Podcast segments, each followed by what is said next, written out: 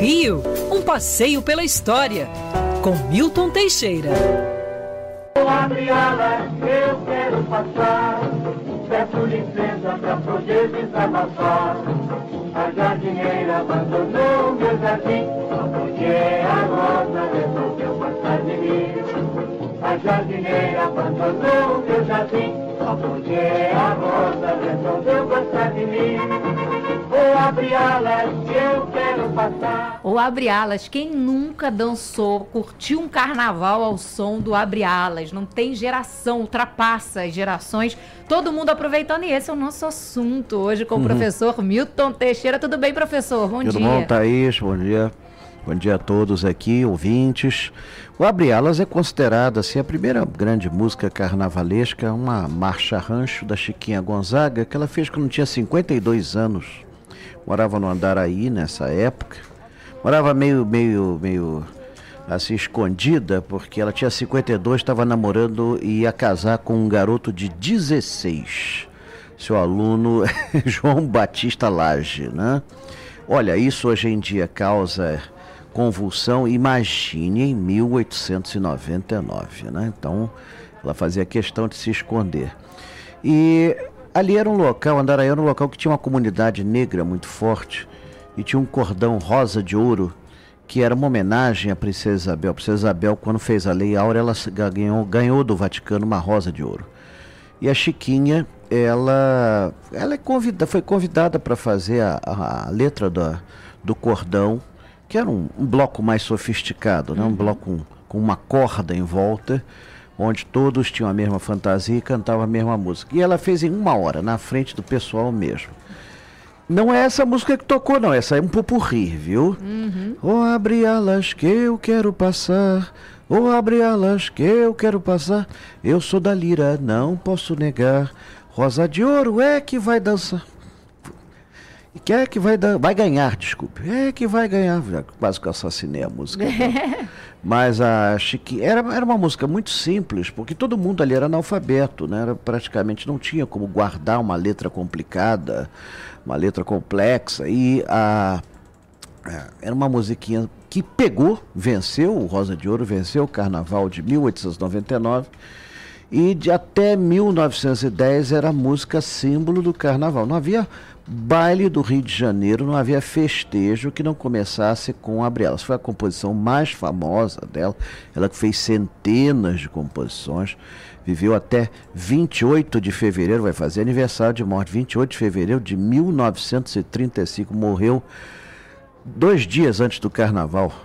Então, chegou a, a escrever peça onde trabalhou Dercy Gonçalves. Dercy Gonçalves conheceu Chiquinha Gonçalves, olha bem. Hein? Se bem que Dercy. Gonçalves. Que encontro, né? É, pois é, mas ela não pisou no. no, no, no- não viu o dilúvio, mas pisou de, na lama. Mas a Dercy é, é a nossa atriz veteraníssima, está no Guinness Book of Records, com uma atriz que mais tempo ficou no teatro. 80 anos. Mas a, a Chiquinha, ela foi uma, uma, uma, uma artista múltipla. Ela começou ainda bastante jovem, com chorinho. Fez, faz parte do grupo, do primeiro grupo de choro do Rio de Janeiro, do, do- Choro do Calado, do José Antônio da Silva Calado. E depois foi maestrina, foi a primeira maestrina brasileira, foi a primeira compositora, foi a primeira a ganhar dinheiro com música, né? Ela fundou a Sociedade dos Artistas eh, Compositores, que hoje é o ECAD, né? Hoje é o ECAD, ganhou dinheiro com isso, teve muita briga, foi reconhecida no mundo, teve, su- sua música foi publicada e teve sucesso na Alemanha, na Europa.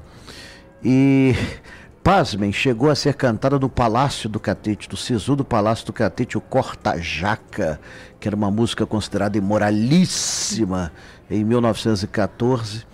E isso motivou uma, uma- uma série de discursos no Senado. Isso que eu ia Mas, ó, perguntar, e a repercussão dessa apresentação? nossa, foi incrível, porque ela era amiga de Nair de Tefé, que foi a primeira caricaturista do Brasil e que veio a ser esposa do Hermes da Fonseca, presidente da República de 1910 a 14.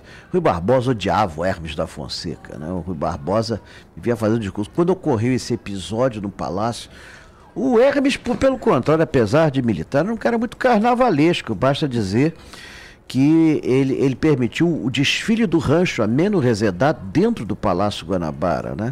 E em 14, no Palácio do Catete, a Chiquinha toca e a primeira dama acompanha no violão, que era à época um instrumento de vagabundo, de, de hoje o violão é instrumento nacional, mas naquela época era uma, era uma coisa assim de vagabundo, de notívago. Foi um escândalo, mas olha, acabou pegando, né? E claro, né, tudo que é combatido pela, dependendo da oposição, acaba ficando mais famoso ainda, e foi o caso.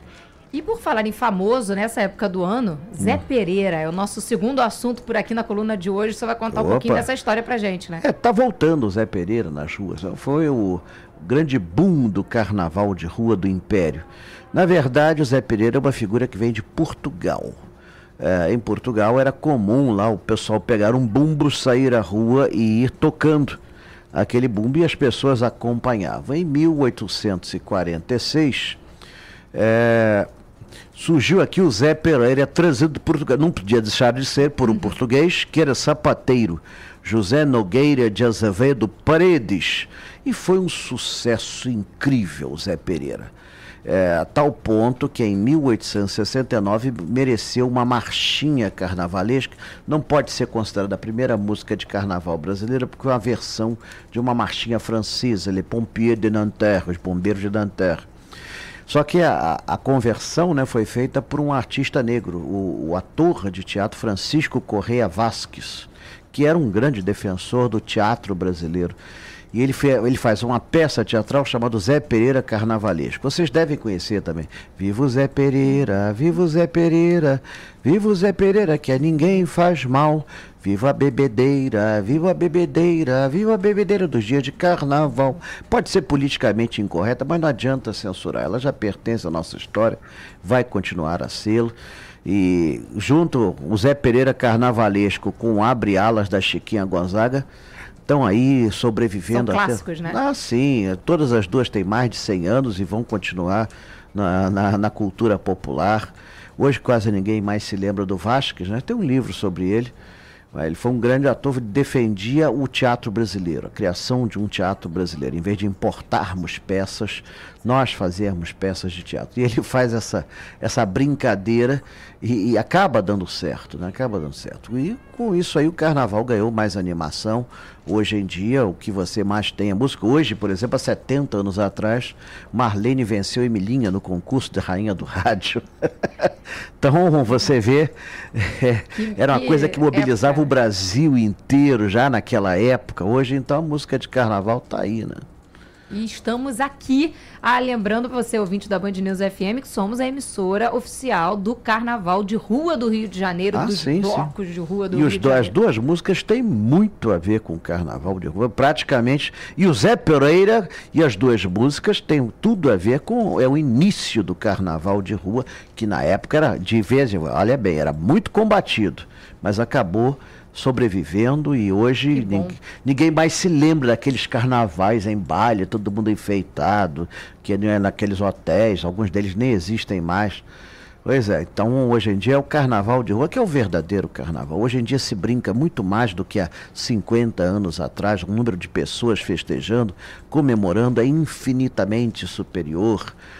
O que acontece hoje em dia é que você não tem aquelas músicas que pegam com facilidade como existia no passado. Né? Hoje, graças à multiplicidade de composições, você não tem tempo de memorizar uma música e acaba sempre lembrando desses sucessos de 120 anos atrás que vão continuar na memória. Imortal, né? Fica pra gente, com fica certeza. pra história, entra pra tradição e a gente já levanta aqui o dedinho pro Abre Alas para começar o nosso carnaval da Band News. Professor, descansa ou tem passeio? Nesse carnaval? Não, não, eu, eu vou descansar. Agora, dia 21 de março, vai ter o nosso passeio uhum. Band na Floresta da Tijuca. Maravilha. É, 14 horas. Cuidado que no site apareceu por um erro de trabalho. Aqui se trabalha muito e às vezes tem uma, tem uma digitação errada. Então apareceu durante muito tempo 23, segunda-feira. Não, segunda-feira não dá para fazer passeio. É impossível. Então é dia 21, sábado, às 14 horas.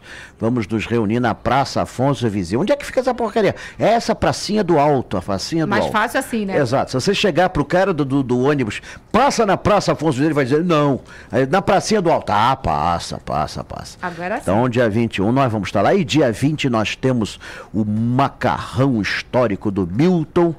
E vamos ter também o nosso curso de pós-graduação começando em março. Ah, maiores informações pelo número 98860 0480. Repetindo, 98860 0480, que é o telefone da minha mulher. Filma! Que é secretária também. Nós vamos pintar e bordar nesse carnaval. Nós somos da época dessas marchinhas e de outras aí, de Emilinha, Marlene, eh, João Roberto Que Kelly, que não pode ser esquecido jamais. Jamais. Jamais cheguei a conhecê-lo bem. Mas é isso aí. Um bom carnaval pra você, professor. Obrigado. Fui até convidado para o camarote aí de uma alta autoridade. É, mas eu prefiro brincar na rua mesmo. Então tá certo. Pelas ruas do Rio de Janeiro você encontra